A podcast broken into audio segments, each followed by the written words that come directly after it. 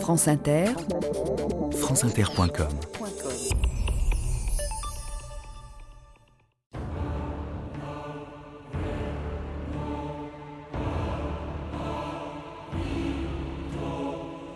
Ainsi l'homme laisse-t-il son père et sa mère pour s'attacher à sa femme, et ils deviennent une seule chair. La Genèse.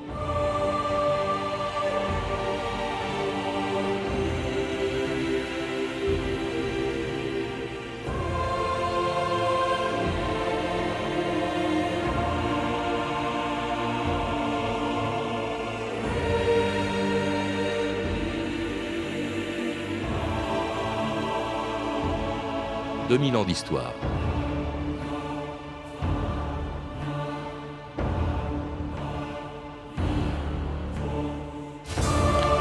Inventé, dit-on, par Dieu pour empêcher Adam et Ève de tomber dans le piège de la fornication, le mariage serait donc aussi vieux que le premier couple de l'histoire. Mais avant de devenir un sacrement chrétien, il était d'abord une alliance entre deux familles, et il y était beaucoup moins question d'amour que de politique ou d'argent.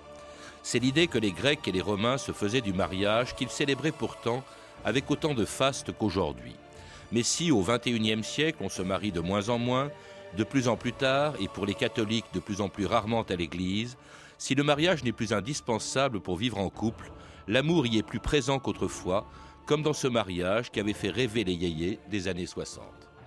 En la mairie de Loconville et dans la plus stricte intimité, Sylvie Georges Vartan, dans une robe d'organdi qu'elle n'a pas cousue point par point, va prendre pour légitime époux Jean-Philippe Léo Smet, plus connu sous le nom de Johnny Hallyday.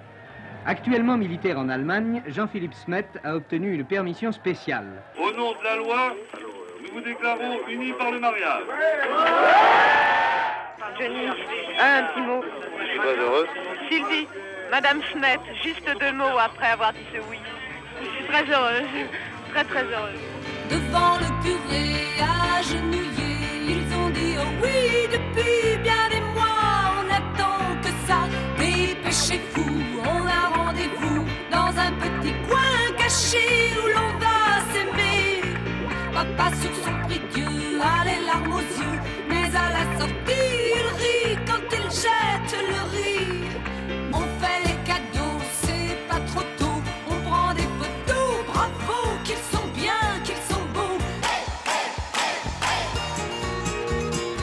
Sabine Melchior Bonnet et Catherine Salle, bonjour. Bonjour. Alors dans cette chanson de Sylvie Vartan qui vous avait beaucoup fait sourire, hein, le- on voit que le rituel du mariage n'a pas beaucoup changé finalement depuis des siècles. hein. Il y a le consentement des époux, la fête, les cadeaux, l'émotion des parents, puis la promesse d'enfants bien sûr. C'est ce que vous rappelez dans une histoire du mariage qui est passionnante, qui a été publiée sous votre direction chez Robert Laffont. Mais il est aussi question, une- il y a aussi une question que l'on se pose depuis, depuis toujours, toujours la même, depuis des siècles, et qui est même la première phrase de votre livre. Pourquoi se marier, Sabine Melchior-Bonnet J'ai envie de répondre aussitôt pour être heureux. Et je voudrais rappeler qu'en 1904, il y a un sénateur qui s'appelle Paul Hervieux, pour fêter l'anniversaire du Code Napoléon, qui a proposé d'ajouter au, au règlement, aux, aux lois du mariage, qui sont euh, la fidélité, le secours et l'assistance, le mot amour. Et que ce mot amour n'a pas été retenu. Oui, mais pourquoi se mariait-on justement autrefois? Parce que le bonheur n'était Alors, pas, n'arrivait pas en même temps. Et, et puis vous le rappelez aussi, après tout, c'est aussi vieux euh, que le monde, et même c'est même antérieur euh, à l'existence des hommes. Après tout, les chimpanzés, vivent en couple, même après avoir eu un petit, et pourtant ils n'ont pas besoin de mariage. Alors évidemment, la réponse, elle est moins romantique. C'est pour assurer la filiation, en fait. C'est-à-dire que la filiation est la stabilité et la cohésion de la société.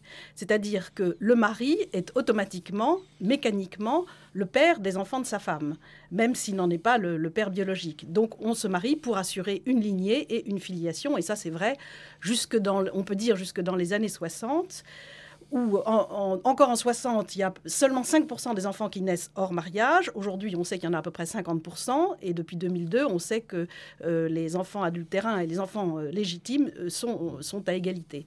Donc, il faut repenser, évidemment, euh, les fondements du mariage. En tout cas, c'est propre à toutes les civilisations, depuis les plus anciennes, Catherine Salle. Oui, et la filiation que Sabine vient de rappeler est très importante pour l'héritage, parce que ne sont héritiers que les enfants d'un couple légitime. Hein, après, la loi a changé ça de nos jours. Mais il faut bien voir que pendant des millénaires, les héritiers sont automatiquement les enfants légitimes. Et par conséquent, c'est le, passage des terres en particulier, parce que l'héritage, ça a été pendant des siècles et des siècles les terres, les passages des, terres entre un père, ses fils et les descendants de ses fils. Alors c'est donc oui. Donc, ça stabilise en quelque sorte la société. Il n'y a pas de, de mouvement in- incohérent dans la propriété de cette société. Donc pour assurer la, la descendance, pour euh, assurer la transmission du patrimoine, mais, et même selon la Bible, pour meubler la solitude du premier homme auquel Dieu avait donné une compagne. Dieu dit, Il n'est pas bon que l'homme soit seul. Dieu créa la femme, Ève, et la mena à l'homme, Adam. Voici dans l'os de mes os et la chair de ma chair. Dieu créa l'homme à son image. À l'image de Dieu, il le créa. Homme et femme, il les créa. Dieu les bénit et Dieu leur dit, Soyez féconds et multipliez-vous. Et c'était un extrait de la Bible de John Huston, Soyez féconds, multipliez-vous. Tout ça, c'est effectivement, on le retrouve dans la Bible. On pourrait croire que c'est très macho, parce qu'au fond, euh, Dieu crée la femme pour meubler la solitude de l'homme. Et ça établit des rapports qui seront d'ailleurs toujours des rapports d'infériorité euh, pour la femme vis-à-vis de l'homme dans un couple, Sabine Mercœur-Bonnet. Oui, la société civile est tout de même très macho et j'ai une phrase d'un juriste anglais du XVIIIe siècle qui s'appelle euh, Blackstone. Alors traduction, le mariage c'est l'homme et la femme ne font qu'un seul corps, celui de l'homme. Donc c'est tout dire de ce qu'est le rôle de la femme. Catherine Et- Salle Il faut quand même remarquer que dans le verset de la, Genèse, il n'est pas dit que c'est la femme qui quitte ses parents, mais que c'est l'homme qui quitte ses parents pour euh, s'attacher à, sa femme. Alors il y a des choses quand même assez étonnantes quand on vous lit, puisque le livre évidemment commence par l'Antiquité et par la conception du mariage selon la Bible, c'est que euh, d'abord euh, le, couple, enfin le, mari n'est pas nécessairement monogame. On y trouve Abraham épousant sa, sa sœur, mais enfin ayant aussi euh, d'autres femmes, Salomon qui avait mille femmes, le roi David aussi. La monogamie n'est pas, en tout cas au début, jusqu'à jusqu'au christianisme, n'est pas une obligation. Non, pas du tout. Il faut voir que les récits, que ce soit de la Genèse, de l'Exode et des premiers livres de la Bible, couvrent euh, des, siècles et des siècles d'histoire, et qu'il y a une période où effectivement euh, la, monogamie n'est pas de règle pour les particuliers. Dans le cas du roi Salomon, c'est un grand roi, donc ces mille femmes prouvent sa puissance. Et parmi ces mille femmes, il a les filles des grands rois de l'époque avec lesquels il a, fait des alliances. Donc euh, la, monogamie n'est pas du tout observée euh, jusqu'à une époque, je dirais, après l'exil, c'est-à-dire euh, à, partir du VIe siècle avant notre ère, à peu près. Ou alors là, généralement, on n'a plus qu'une épouse. Mais, ce n'est pas encore obligatoire. Il y a même ce qui peut surprendre, il y a même, alors qu'il est interdit pratiquement ensuite dans toutes les religions, il y a même de l'inceste. Abraham, je le disais, épouse sa demi-sœur, Isaac sa cousine. Oui, euh, tout simplement parce que cela permet, euh, ces mariages endogamiques, donc à l'intérieur d'une seule famille, permettent de conserver les biens de la famille. euh, toujours dans cette famille. Et puis petit à petit, on se rend compte qu'il est quand même utile aussi d'aller épouser des filles d'autres euh, groupes sociaux, parce que cela permet des alliances avec ces groupes sociaux. Alors vous évoquez aussi bien sûr le mariage euh, en Égypte, dans l'Antiquité égyptienne, parce que justement là encore il y avait inceste, et puis aussi en Grèce et à Rome, avec une grande différence, dites-vous, entre la Grèce et Rome, parce que Rome, au fond, aimant la, euh, comment dirais-je, euh, ayant la justice, enfin une très grande notion de la justice, avait vraiment codifié le mariage avec des, des éléments que l'on retrouve encore aujourd'hui, Catherine Salle. Oui, à Rome, euh, et ça peut paraître surprenant parce que la, euh, la réputation des Romains n'est pas bonne dans ce domaine, à Rome, euh, il y a, euh, en tout cas en théorie, une parfaite égalité entre l'homme et la femme. Et par conséquent, le mariage repose sur le consentement à la fois de l'homme et de la femme et sur le traitement égal que doivent avoir l'homme et la femme.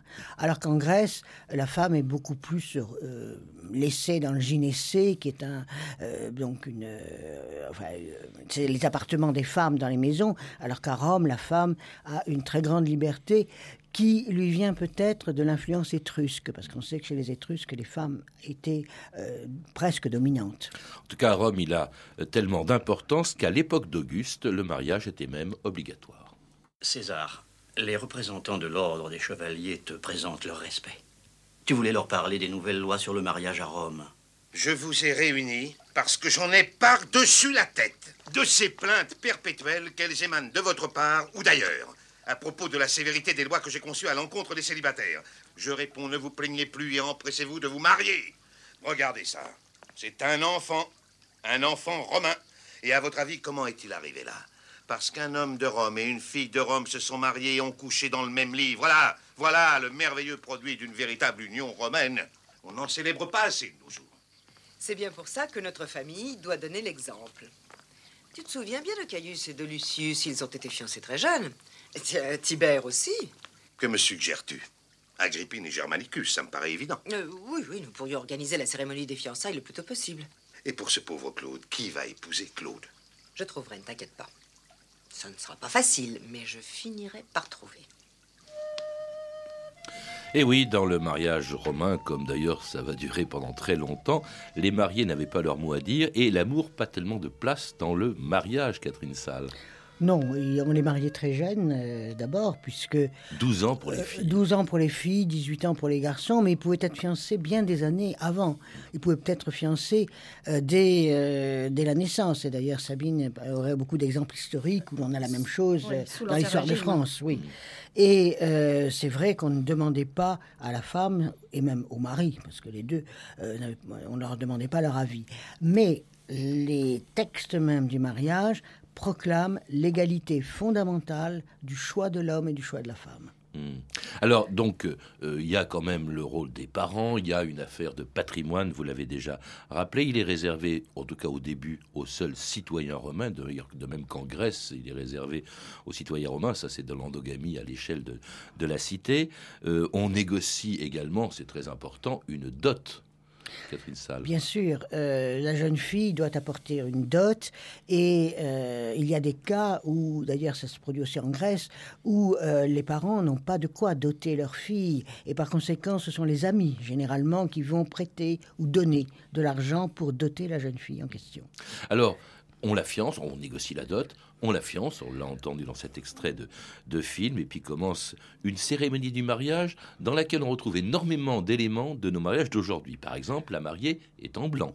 La mariée porte une grande tunique blanche, effectivement, qui a été euh, tissée d'un seul morceau, mais l'élément distinctif du mariage à Rome, c'est le voile rouge qu'elle porte sur la tête et qui lui masque la figure et qui sera enlevé au moment de la nuit de noces. Autre chose qui ne date pas du tout de nos mariages d'aujourd'hui, euh, ni même d'hier, ni même du Moyen Âge, c'est l'anneau, l'anneau que portaient les, que s'échangeaient les Romains. Oui, cet anneau qui était porté euh, à l'annulaire de la, de la main gauche, parce que, euh, disait-il, il y a un nerf qui part de cet annulaire et qui va jusqu'au cœur. Donc, porter cet anneau à ce, ce doigt indiquait qu'on était amoureux de la personne qui vous l'avait donné. Et puis très important, il, se, il y a le consentement des époux qui se fait en se serrant la main. Hein. c'est Oui, pas en a- s'embrassant, mais c'est en Non. serrant la main. Il y a deux, deux rites. Euh, D'une part, la formule traditionnelle du mariage qui est ubi tu Gaius ego Gaia, c'est-à-dire là où tu seras Gaius, moi je serai Gaia. Gaius et Gaia étant les deux, prénoms masculins féminins, donc égalité complète. Et puis le fait que en présence de la, de la dame euh, d'honneur, en quelque sorte, qui est une vieille euh, personne de la famille, les deux époux joignent leurs mains droites. Et cette jonction des mains droites est le signe du mariage. Oui, le, côté égalitaire euh, euh, dans le mariage chrétien est réaffirmé. Euh, ce seront les sociétés civiles et qui seront patriarcales qui instaureront des hiérarchies, mais pas, pas la religion. Et puis alors aussi, alors il y a évidemment le clou, si je puis dire, de la cérémonie, c'est-à-dire tout simplement la nuit de noces. Et là, on porte la mariée, comme on le fait d'ailleurs encore aujourd'hui, ça encore c'est un point commun, on porte la mariée dans la maison et dans la chambre du mari. Vous dites que c'est en souvenir de l'enlèvement des Sabines, Catherine Salle. Oui, parce que euh, c'est c'est Sabine, donc, qui, qui ont été enlevées par Romulus et ses compagnons, sont les ancêtres des femmes romaines, et on veut les honorer, euh, honorer ces premières romaines, en quelque sorte, par ce rite de mariage. Et euh, ce rite de mariage correspond au fait que la jeune fille va passer de la maison de son père à la maison de son mari, du culte familial de son père au culte familial de son mari, et qu'il faut éviter tout mauvais présage. Or, si elle avait trébuché sur le seuil de la maison de son mari, sous le coup de l'émotion, on ne sait jamais, ça aurait été un très mauvais présage. Donc, le, le garçon d'honneur prenait la jeune femme et la, et la portait au-dessus du seuil. J'ai toujours pensé qu'il pouvait d'autant plus trébucher avec le poids de la, de la jeune femme dans les bras. Sabine Melchior-Bonnet Oui, non, j'ajoute que pour, pour la continuité, la notion du rapt, c'est un mode de, pour trouver une femme. hein. Il y a- il de la femme, mais il y a aussi le rapt. Et dans les mœurs guerrières, c'est le rapt qui fait la règle. Alors tout ça, c'est un rituel bien précis dont on retrouve quelques éléments dans notre mariage d'aujourd'hui, même si je suppose qu'une jeune mariée aujourd'hui ignore totalement que ça a un rapport avec l'enlèvement des Sabines. Mais ce n'est pas une cérémonie religieuse et surtout, chose que l'on dont- que l'on ignore souvent, ça n'a pas été non plus pendant les 12 premiers siècles, les 10 premiers siècles du christianisme. Le mariage n'était pas considéré comme, comme quelque chose de religieux. Il était même d'ailleurs presque déconseillé. On lui préférait, c'était Saint Saint Paul, qui lui préférait la virginité. Oui, oui, les premiers, enfin, les, les premiers auteurs chrétiens se sont euh, appuyés sur un verset euh, de, de l'Épître aux Corinthiens de Saint Paul où il dit qu'il vaut mieux rester vierge ou rester dans le célibat. Bon, que si on brûle, à ce moment-là, il faut se marier. Mais c'est évidemment une façon très détournée de condamner le mariage. Sabine Oui, juste ajouter que tout de même Saint Augustin définit le mariage comme euh, prolesse, la fécondité, fides, la fidélité, et sacramentum, euh, qui est une sorte de grâce, même si le mariage sacrement n'existe pas encore, c'est une grâce sacramentelle. C'est tout de même euh, une bénédiction, vieux- améliore plutôt la situation. Oui, mais enfin, vous, je, vous citez également Saint Jérôme qui disait Le mariage remplit la terre, la virginité remplit le paradis. Le mariage, c'est bien, la virginité, c'est le mieux. Bon, donc par conséquent, on n'aime pas trop le mariage. En tout cas, il n'est pas une, une cérémonie religieuse. Il y a quand même un élément nouveau euh, que prévoit le christianisme euh, par rapport à toutes les civilisations de, de l'Antiquité c'est le fait qu'il est indissoluble. Le divorce n'était pas du tout interdit dans les ci- civilisations précédentes. Là, le mariage est indissoluble. Oui, le, divorce était très, très fréquent euh, chez les Romains, beaucoup moins peut-être dans les autres civilisations, mais les chrétiens vont, vont affirmer, Saint Paul bien entendu, et tous ces, ces- les autres, que le mariage ne peut être euh, annulé, et que par conséquent, quelles que soient en, en théorie les circonstances de la vie d'un couple, ils ne peuvent pas se séparer. En tout cas, le mariage n'est toujours pas encore religieux. Il ne le deviendra qu'après le Concile de Latran qui, en 1215, impose la présence d'un clerc pour célébrer le mariage qui devient alors un sacrement. En ce dimanche de la Saint-Michel, en l'église d'Artigat, nous accueillons Bertrande de Rolls, fille de feu Laurent de Rolls et de Raymonde, son épouse, et Martin Guerre, fils de Mathurin Guerre et de Brigitte, son épouse. In nomine Patris, In nomine Patris, et Filii, et Filii, et Spiritus Sancti. et Spiritus Sancti. Je, Martin, donne mon corps à toi, Bertrande, en loyal mari. Je le reçois. Je, Bertrande, donne mon corps à toi, Martin. Je le reçois. Et moi, je vous unis en mariage au nom du Père et du Fils et du Saint-Esprit. Les enfants, il faudra nous faire de jolis petits.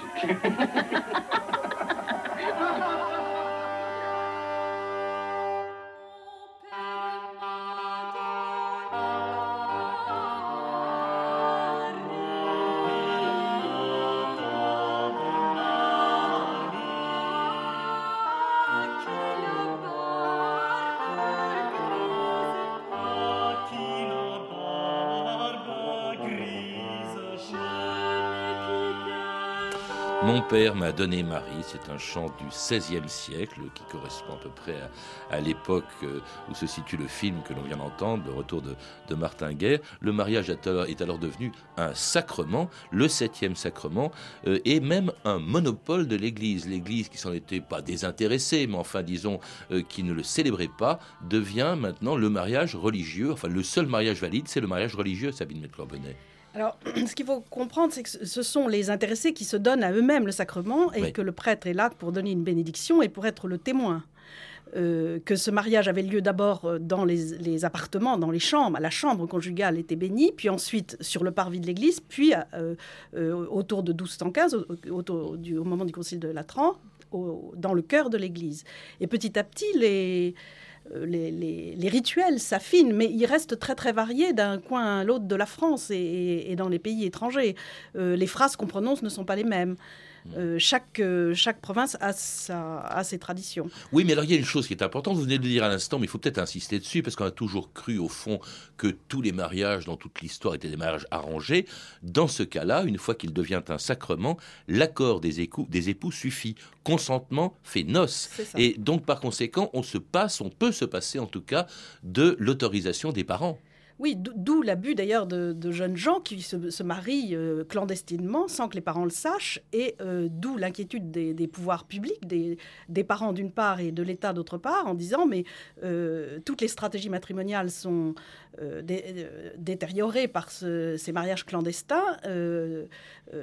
Il y a des, des mésalliances qui se font, et il faut y, y faire un peu mettre faire la règle, enfin Oui. mettre la, Parce que de l'ordre. C'est ces- un des éléments importants du conflit en fait entre l'Église et les États. Les États s'inquiètent. Vous citez parce que euh, au fond, euh, au XVIe siècle, on voit apparaître un, décret de Henri II qui impose l'autorisation du père, contrairement au fond à ce que dit le droit canon. C'est-à-dire que le, droit canon, donc euh, en principe, il, organise aussi la discipline, la, discipline du, mariage. Mais le Concile de Trente se réunit pour la première fois en 1548 et met le problème du mariage en avant de ce qui, sera décidé. Et euh, euh, il ne se réunira que en 1563, là, la- cette session-là qui permettra euh, de définir la, règle du Concile de Trente. Et en 1555, le- donc le, le Concile de Trente n'a pas encore décidé, et le roi Henri II décide, lui, que tous les mariages conclus sans l'autorisation des parents, les enfants pourront... Le mariage ne sera pas déclaré nul, puisque ça, ça n'appartient qu'à l'Église, mais euh, les enfants seront privés de leur héritage. Donc c'est une sorte de, de façon De de, di- dissuasion, ouais. euh, euh, Mhm. contre les mariages clandestins. Cela dit, dans ce, dans ce domaine, donc l'Église en principe autorise le, le- le mariage clandestin, en tout cas le reconnaît, puisqu'encore une fois, le consentement fait noce. Euh, il y a aussi d'ailleurs d'autres Elle le déclare mauvais. Elle le déclare mauvais. Elle l'accepte, elle l'admet, il n'est pas frappé de nullité, mais elle le déclare mauvais. en tout cas, il y a un Et la France, n'oublions pas, n'a jamais accepté le Concile de Trente. hein. Ce, ce sont les évêques qui, petit à petit, vont négocier pour faire, euh, euh, pour que les, les règles du, du Concile soient respectées. Et alors, il y a, c'est également une source de conflit, a également des accords avec un autre élément important de cette période, qui est la réforme. Parce que la réforme, Luther, lui, considère que d'abord le mariage n'a pas à être un sacrement. Voilà, il s'agit de la reproduction de l'espèce et il considère que l'Église n'a pas grand-chose à y faire. Et le fait même que ça ne soit pas un sacrement autorise d'une certaine façon le divorce. Euh, et euh, il y a une sorte de souplesse que le, le protestantisme va instaurer dans, dans le mariage. euh, pour le soumettre plutôt aux lois civiles. Euh, il y aura plus de... dans le royaume, euh, ce sont les, les tribunaux ecclésiastiques, les officiaux qui, qui gèrent les, les conflits conjugaux, alors que euh, pour les protestants, ce sont- dans les pays protestants, de l'Empire en particulier, euh, ce sont les, tribunaux civils qui... Oui, Et, et du même coup, d'ailleurs, évidemment, il est contre le, le célibat des, des prêtres, et puis c'est ainsi qu'on va voir. Le célibataire est toujours suspect. C'est toujours suspect. La femme aussi. Hein.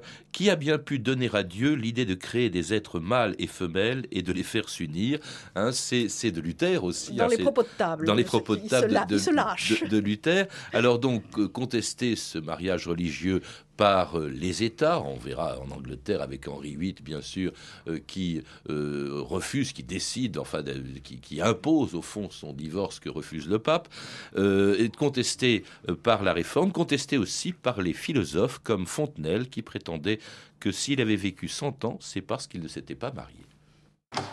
Ah, ma chère nièce. Je vous souhaite le bonjour, mon oncle. Vous avez belle mine. Je Ah, suis oui. ravie.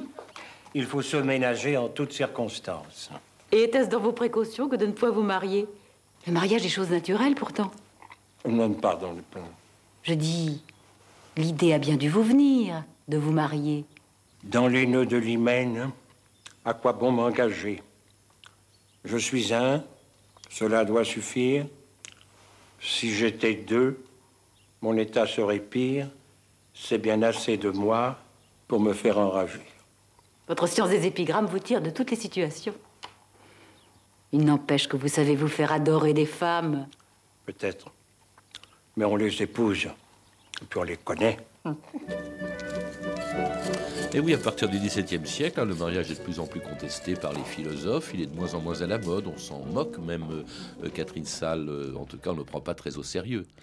Oui, euh, on se moque euh, du, du mari parce qu'on on estime qu'il est, euh, qu'il, peut être cocu et que par conséquent, c'est quand même être se marier est une façon de se, de, de s'attirer beaucoup d'ennuis. On le voit bien d'ailleurs dans le théâtre de Molière, par exemple, hein, où les maris ont beaucoup d'ennuis.